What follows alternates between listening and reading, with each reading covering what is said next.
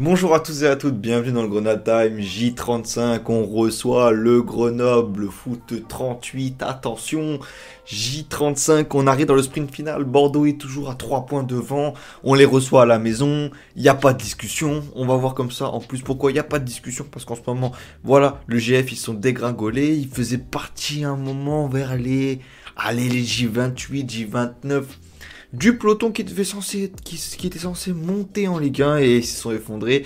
Et depuis, ça va pas fort. Ça va pas fort fort à l'image d'une J34 où ils ont perdu 1-0 au Paris FC.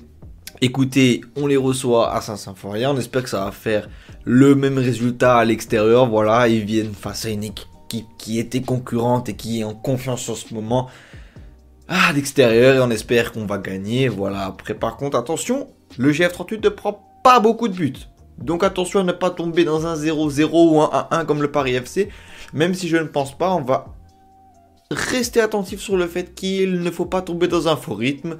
Et on voit ça tout de suite après le générique. C'est parti. C'est l'entrée d'Ismail Assar qui va immédiatement s'illustrer. là,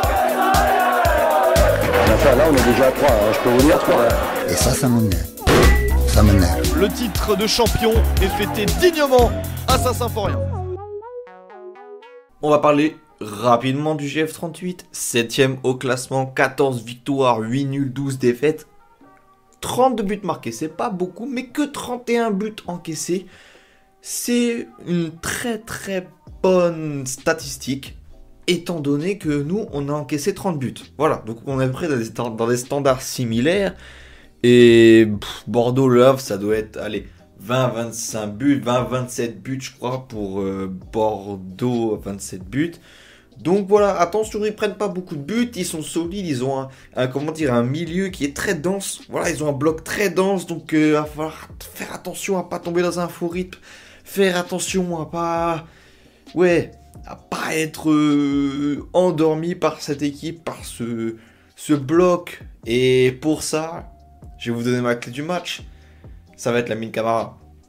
La mine Camara, c'est le gars qui va te, te, te, donner le peps, qui va te donner le comment dire le lien entre les deux lignes que, que, que Mazis fait pas forcément. Est-ce que je lui reproche à chaque fois qu'il fait une mauvaise performance et je pense qu'il va aller gratter des ballons, je pense qu'il va aller chercher dans les pieds, je pense qu'il va pouvoir remonter la balle. Et vous allez voir, comme mon avis, parce que oui, il est de retour après deux matchs de suspension. Merci la LFP de nous avoir niqué sur ce coup-là. Mais il est de retour euh, face au GF38 et franchement, ça peut vraiment bien se passer. Menace numéro 1 pour le GF38, c'est Mathias Fetton avec 9 buts, mais la charge de but est vachement bien répartie puisque en bas on a Sanyang qui a 7 buts. Donc 9 plus 7 ça nous fait 16 et 16, eh bah c'est la moitié des buts marqués. Donc voilà, donc on a Mathias Fetton et Sanyang qui sont vraiment les deux menaces à identifier pour le GF38 devant. Mais encore une fois, il ne marque vraiment pas beaucoup de buts.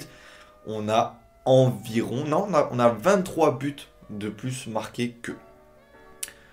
Match à Symphorien, le stade euh, paraît moins rempli que face au Paris FC, petite déception là-bas je pense, mais euh, toujours bien rempli, en plus il recommence à faire chaud, on espère que le stade sera chaud, on espère que tout le monde sera chaud, et on va parler maintenant de Bordeaux, notre concurrent direct sur lequel il va falloir compter sur une mauvaise performance, parce qu'en effet ils affrontent que Villiers-Rouen, que qui est une équipe qui dérange, voilà, qui aime bien garder aussi son on les a battus. Donc ça ne marche pas, mais j'espère qu'ils vont garder leur forteresse euh, pas imprenable parce qu'ils sont pas, pas les meilleurs non plus, mais ils sont dans le milieu du championnat et ils peuvent bien titiller Bordeaux et c'est ce qu'on espère parce que s'ils font nul, eh ben on se rapproche, on se rapproche et, et ça va peut-être se casser la gueule.